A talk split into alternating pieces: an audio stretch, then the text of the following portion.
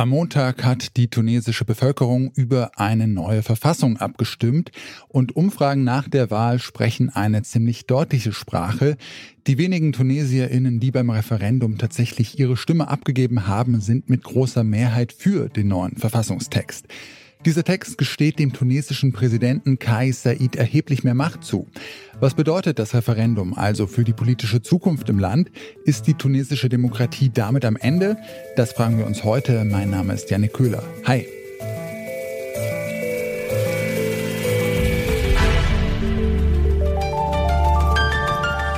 Zurück zum Thema.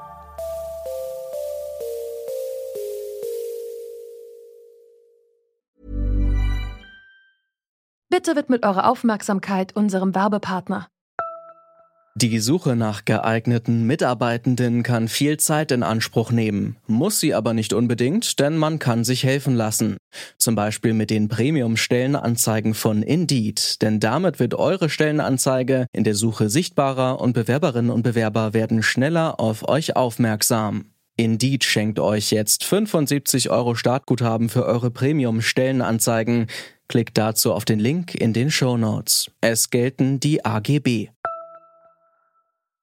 Der tunesische Präsident Kai Said wurde im Oktober 2019 mit einer Zweidrittelmehrheit gewählt. In den vergangenen Jahren hat er seine Macht dann immer mehr ausgeweitet.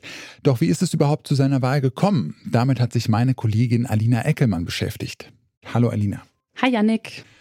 Alina, bevor wir über Said sprechen, schauen wir doch erstmal darauf, wie sich Tunesien in den vergangenen zehn Jahren politisch entwickelt hat. Was hat sich da getan? Ja, Tunesien hat sich seit 2010 sehr gewandelt, so wie einige arabische Staaten. Und bei diesem Umbruch in den anderen Ländern hat Tunesien noch eine besondere Rolle gespielt. Dort hat nämlich der arabische Frühling angefangen, also die Massenproteste in der arabischen Welt. Viele dieser Länder wurden zu dem Zeitpunkt nämlich von autokratischen Herrschern regiert. Und deswegen sind die Menschen für weniger Korruption und mehr Freiheit und Wohlstand auf die Straßen gegangen.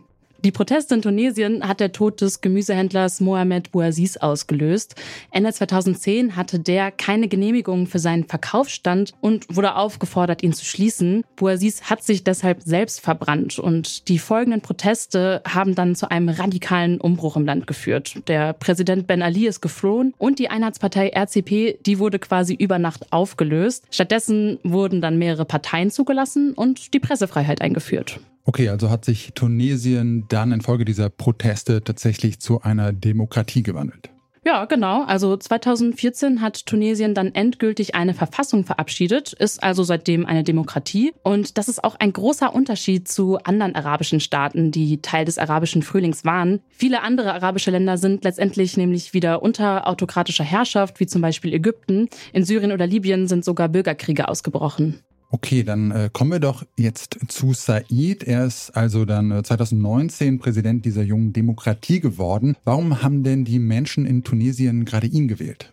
Ja, Said ist als unabhängiger Kandidat im Wahlkampf aufgetreten. Also er ist eigentlich Verfassungsrechtler und war auch noch nie Minister oder Mitglied einer Partei. Dadurch hat er sich als eine Art Außenseiter präsentieren können, unabhängig eben auch von Machteliten. Im Wahlkampf hat er der Bevölkerung dann auch versprochen, sich für das Volk und gegen die verbreitete Korruption einzusetzen. Und vor dem Hintergrund des arabischen Frühlings ist das offenbar auch gut in der tunesischen Bevölkerung angekommen. Zwei Drittel der TunesierInnen haben ihn nämlich gewählt und darunter vor allem junge Menschen und AkademikerInnen. Und seit seiner Wahl hat Said dann aber seine Macht immer weiter ausgebaut, ja? Genau. Also vor einem Jahr hat er den Notstand verkündet, den Premierminister und Regierungschef Michichi entlassen und das Parlament ausgesetzt. Äh, dieser Notstand, der sollte eigentlich nur 30 Tage gelten, doch Said hat ihn immer weiter verlängert. Er regiert also jetzt seit fast einem Jahr nur per Dekret. Das heißt, er regiert, ohne von einem Parlament oder einer Regierung kontrolliert zu werden.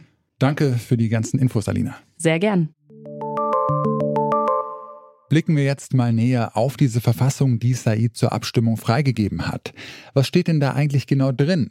Das hat mir Svenja Bode erzählt. Sie ist Referentin für Nordafrika bei der SPD-nahen Friedrich-Ebert-Stiftung und hat von 2019 bis 2021 in Tunesien gelebt.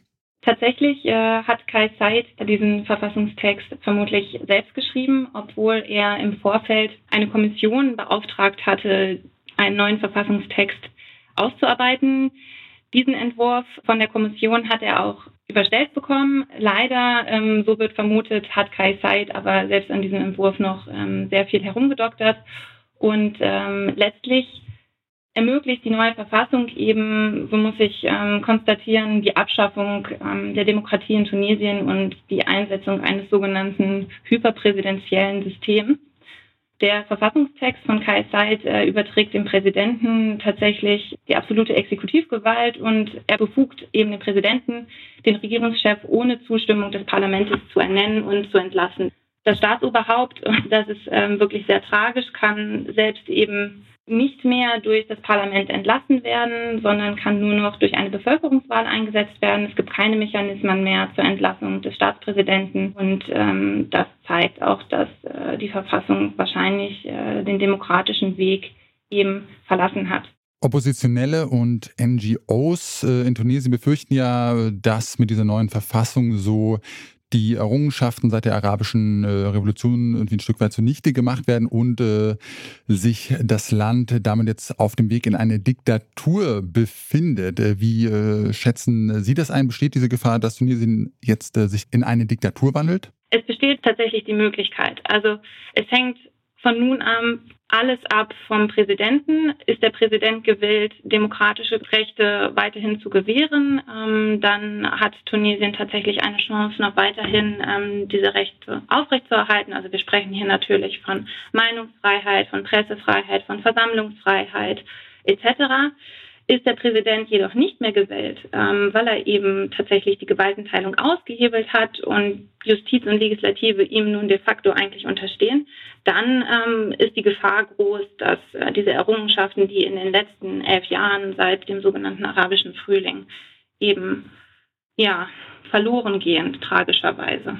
Die Demokratie in Tunesien ist also gefährdet. Blickt man auf die Wirtschaft, steckt die derzeit in einer schweren Krise. Präsident Said sagt, dass er mit der neuen Verfassung den wirtschaftlichen Stillstand des Landes überwinden will. Laut Svenja Bode ist das im Verfassungstext allerdings nicht zu erkennen er selbst hat gar keinen Wandel bereitet oder auch gar keine Plattform bereitet für einen Wandel. Die so dringend benötigte konstruktive Wirtschaftspolitik ähm, in Tunesien, die wird nicht von ihm vorangetrieben. Die ist auch nicht ähm, zu sehen in der neuen Verfassung. Wir sehen eigentlich nur eine Abkehr von ähm, internationalen Verbindungen auch, wie zum Beispiel dem IMF oder auch der Europäischen Union. Er selbst macht keine Reformvorschläge, ähm, er macht keine inhaltlichen Vorschläge, nur Vorschläge, um seine Macht weiterhin auszubauen. Die Verfassungsänderung ist tatsächlich eine Gefahr für die tunesische Demokratie. Sie beendet die Gewaltenteilung und ermöglicht dem Präsidenten, dass er demokratische Grundrechte abschafft. Für den Dezember hat Said Parlamentswahlen angekündigt. Svenja Bode meint, es ist allerdings unklar, ob und unter welchen Bedingungen diese wirklich stattfinden werden. Damit sind wir raus für heute. Sophia Ulmer, Mira Emmerling, Lars Fein und Stefan Ziegert haben an dieser Folge mitgearbeitet. Andreas Propeller hat sie produziert. Chefin vom Dienst war Alina Eckelmann und mein Name ist Janne Köhler. Ich sag ciao und bis zum nächsten Mal. Zurück zum Thema vom Podcast Radio Detektor FM.